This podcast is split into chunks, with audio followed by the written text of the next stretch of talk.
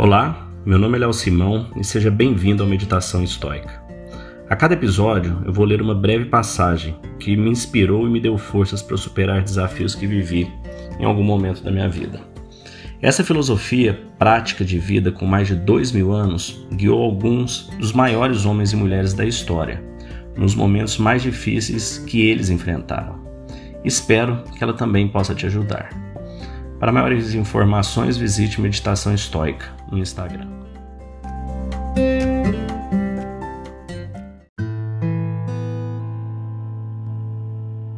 Hoje nós vamos ler a carta 8 de Sêneca para o seu amigo Lucílius, aquela série de 120 e poucas cartas, selecionando algumas que eu gosto mais e estou compartilhando aqui com vocês, comentando ao final. Essa, o título dela é sobre o isolamento do filósofo, a importância do isolamento nosso em muitos momentos.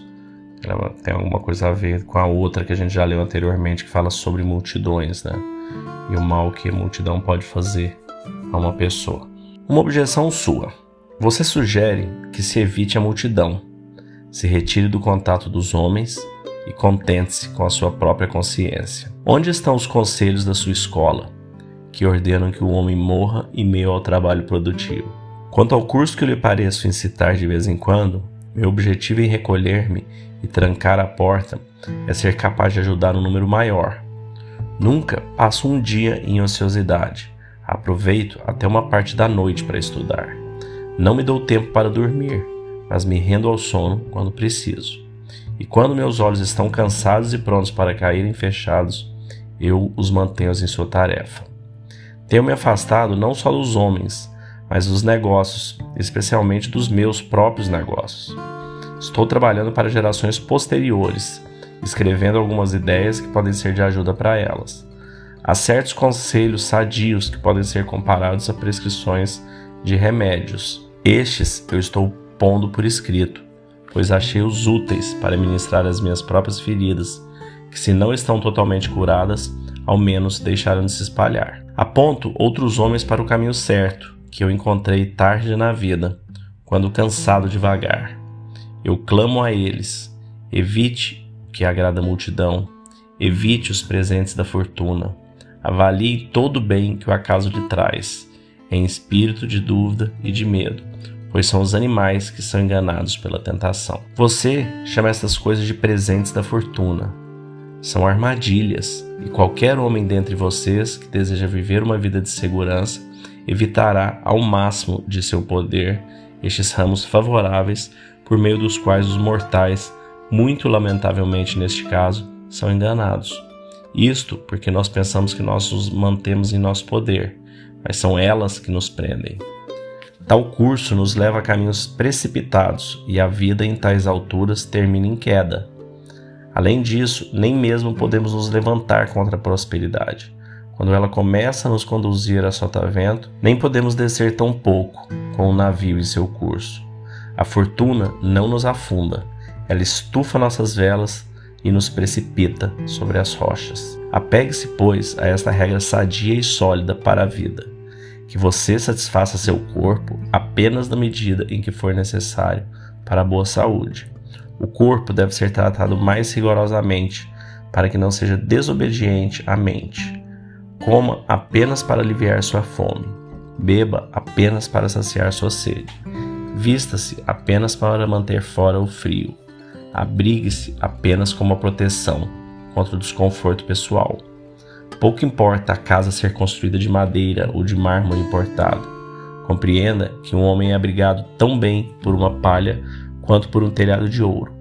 Despreze tudo o que o trabalho inútil cria como um ornamento e um objeto de beleza, e reflita que nada além da alma é digno de admiração.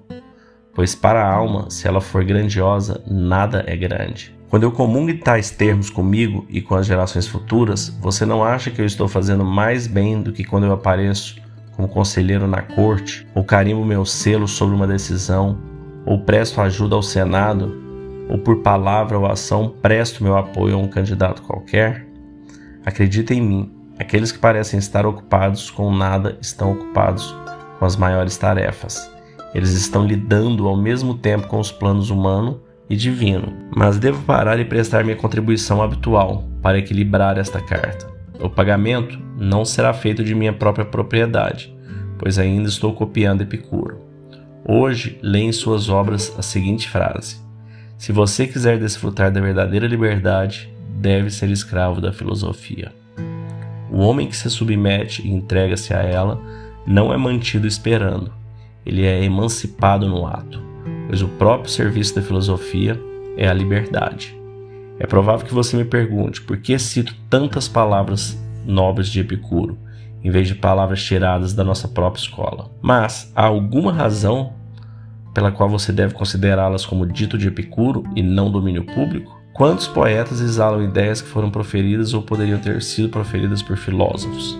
Não preciso falar sobre a tragédia e os nossos escritores de drama, porque esses últimos são também um pouco sérios e ficam a meio caminho entre a comédia e a tragédia. Que quantidade de versos sagrados são enterrados na mímica? Quantas linhas de Públio são dignas de serem declamadas por atores célebres, assim como pelos pés descalços? Vou citar um versículo dele que diz respeito à filosofia e, particularmente, aquela frase sobre a qual discutimos há pouco, onde ele diz que os dons do acaso não devem ser considerados como parte das nossas posses. Ainda é alheio o que você ganhou do acaso. Recordo que você mesmo expressou essa ideia de maneira muito mais feliz e concisa. O que a fortuna fez não é seu. E uma terceira, dita por você ainda, não deve ser omitida. Bem que pode ser dado, pode ser removido. Eu não vou colocar isso em sua conta de despesas, porque eu a dei a partir de seu próprio patrimônio. Mantenha-se forte, mantenha-se bem. Então, como todas as cartas de Sêneca, ele vai, né, ele vai passando pela filosofia, vai passando por pontos maravilhosos nesse bate-papo que ele tem constante com o amigo Lucílio, né? ele mostrando que as armadilhas da fortuna, né, uma vez que a gente começa a ficar muito focado é, nos bens materiais, no que se ganha, no sucesso, é, no dinheiro, no luxo, isso tudo são inferiores à alma, ter uma alma boa. Não que a gente não tenha que buscar conforto, né, é natural.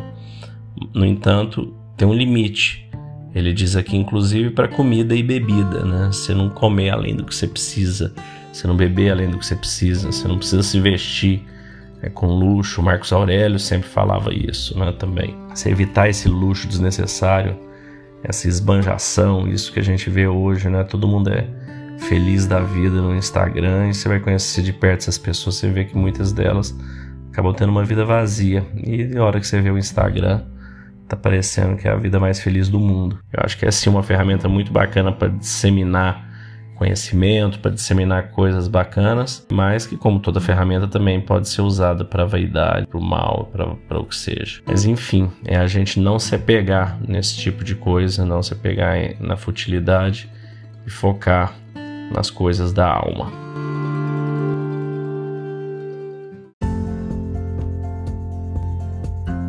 Se você gostou desse podcast, deixe seu like, siga nosso canal e compartilhe. Alguém pode estar precisando escutar isto hoje. Seja você a pessoa a levar esta mensagem de força e resiliência.